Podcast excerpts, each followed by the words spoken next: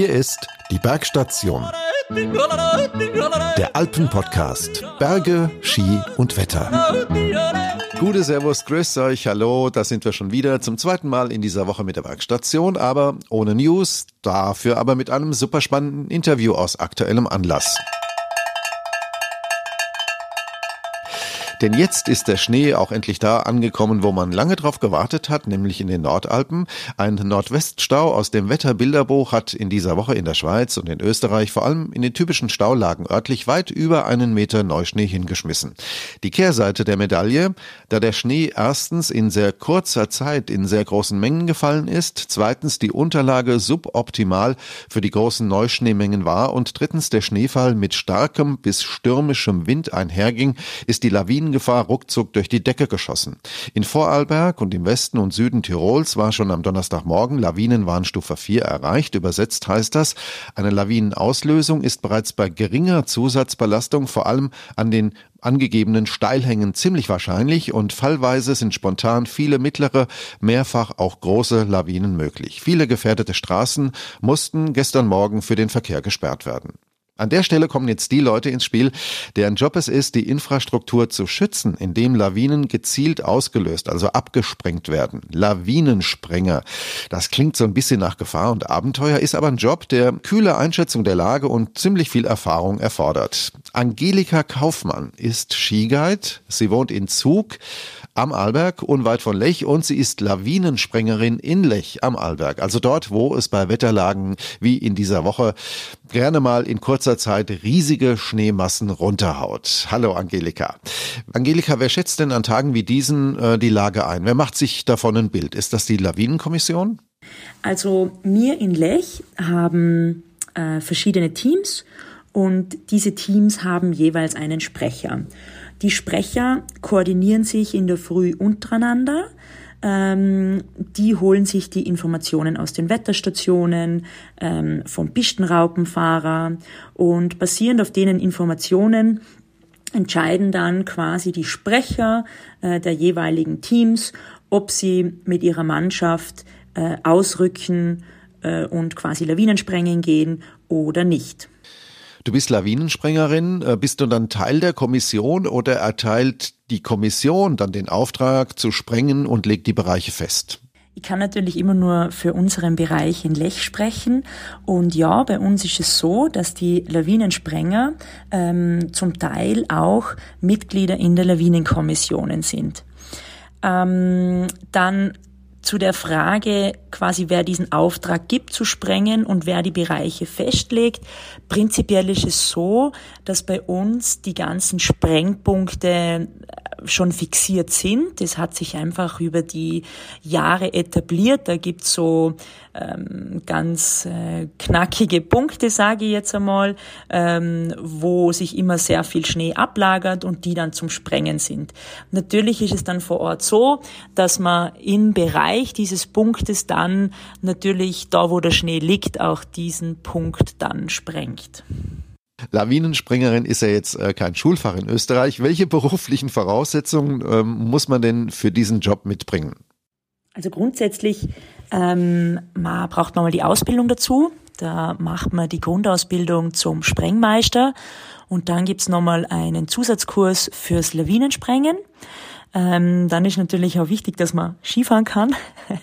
ähm, Im Idealfall kennt man sich natürlich auch mit der Materie sehr gut aus, so wie es bei uns allen der Fall ist. Wir sind ähm, eigentlich durch die Bank alle staatlich geprüfte Skiführer, ähm, zum Teil auch Bergführer und was gehört noch dazu? Ja, natürlich Widerstandsfähigkeit. Wir sind die Ersten am Berg oben bei Sturm, Schnee, Kälte, äh, wirklich unter unwirtlichen Bedingungen.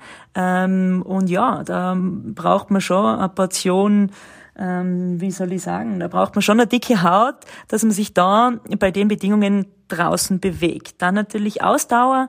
Ähm, wir können jetzt nicht einfach da vom Lift äh, runtersprengen, sondern äh, müssen da wirklich zum Teil äh, sehr weit spuren. Äh, wir müssen in das ganze Skigebiet ausschwärmen, um die Pisten zu sichern. Das ist sehr weitläufig und um diese Punkte zu erreichen, ähm, sind wir natürlich oft äh, ja, hüfttief da unterwegs, schon in aller Früh.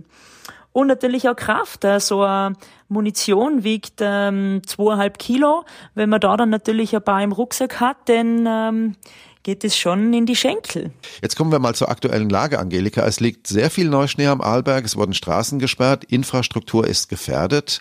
Da geht es ja nicht nur um Pisten und Seilbahnen, sondern auch ja um bewohntes Gelände, um bewohnten Bereich. Was passiert nun in so einer Situation? Wie ist die Reihenfolge? Ja, wir haben unseren, unseren Ablauf, den wir natürlich ähm, durchgehen. Das ist äh, wie unsere tägliche Routine. Ähm, was sich ändert, ist, dass natürlich die Abstände kürzer werden. Wir äh, beratschlagen uns in, in, in kürzeren Abständen und ähm, rücken gegebenenfalls auch nochmal aus oder, oder, oder sprengen die ein oder andere Lawinenorgel. Und ja, und wenn dann halt äh, die Situation sehr prekär wird, dann sperrt man natürlich auch die Straßen und ja, schlaft natürlich nicht mehr so gut und ruhig wie gewohnt. Jetzt hört sich das ja ziemlich martialisch an, Lawinen sprengen. Äh, welche Formen des Sprengens gibt's denn? Was macht man da? Das ist natürlich auch von äh, Skigebiet zu Skigebiet äh, verschieden. Ähm, wir bei uns haben quasi die Sprengung vorhand, dann die mit der Lawinensprengorgel, die aus dem Hubschrauber und auch die Gasex. Und was setzt ihr da ein? Ist das jetzt normaler Sprengstoff oder äh, was ganz Spezielles? Also wir verwenden einen speziellen pulverförmigen Sprengstoff, ähm, der heißt Riamon T1. Wichtig ist bei uns, durch das, dass wir natürlich viel Temperaturunterschiede haben und wie ich vorher schon erwähnt habe, in unwirtlichen Bedingungen uns oft bewegen, ähm, da ist natürlich wichtig, dass das Material funktioniert und mit dem haben wir sehr gute Erfahrungen gemacht.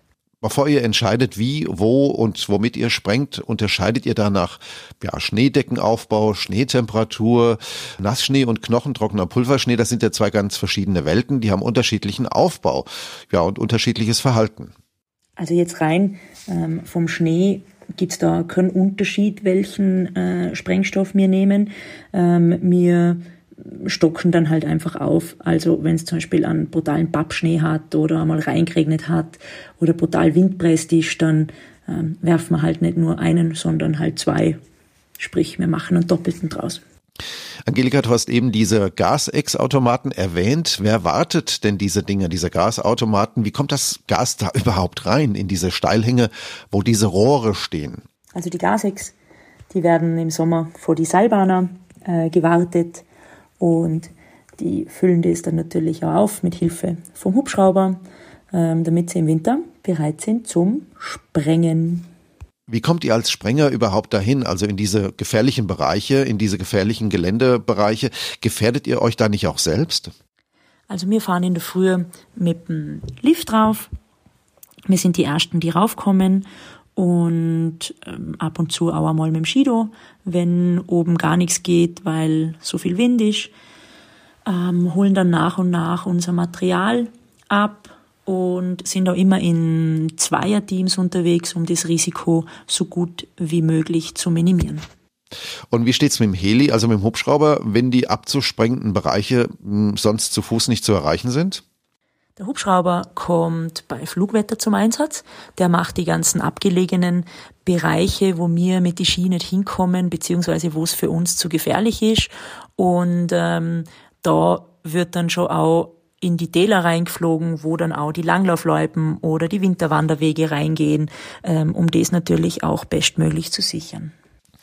Wie eng arbeitet ihr denn mit den Seilbahnbetreibern zusammen? Die abgesprengten Lawinen müssen, wenn sie zum Beispiel jetzt auf Pistenbereichen niedergegangen sind, ja auch weggeräumt werden. Das gilt ja auch für Straßen und für Bahnwege.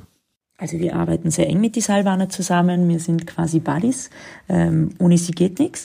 Sie geben uns die Munition. Sie führen uns ähm, auf den Berg, sie befördern uns auf den Berg. Ähm, wir geben ihnen Bescheid, wenn wir richtig erkannt habt, einmal eine Lawine bis auf die Piste geht, dass sie das dann auch räumen. Ähm, wir geben die Pisten dann frei, die sie dann auch auf die Tafeln freischalten. Also wir arbeiten da wirklich äh, miteinander und es ist wie bei einer Zahnradbahn, ähm, das fügt sich total gut zusammen.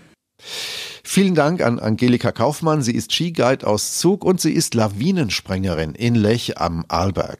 Ist ein toller Job mit viel Verantwortung, bei dem man es auch mal richtig krachen lassen kann. Und ich denke, in den nächsten ein, zwei, drei Tagen wird sie am Arlberg eine Menge zu tun haben. Jetzt schauen wir noch geschwind aufs Wetter. Mit Stand heute, Freitag, der 15. Jänner, schneit's immer noch leicht im Westen Österreichs und in der Schweiz. Es hat massig Neuschnee gegeben, von West nach Ost abnehmend.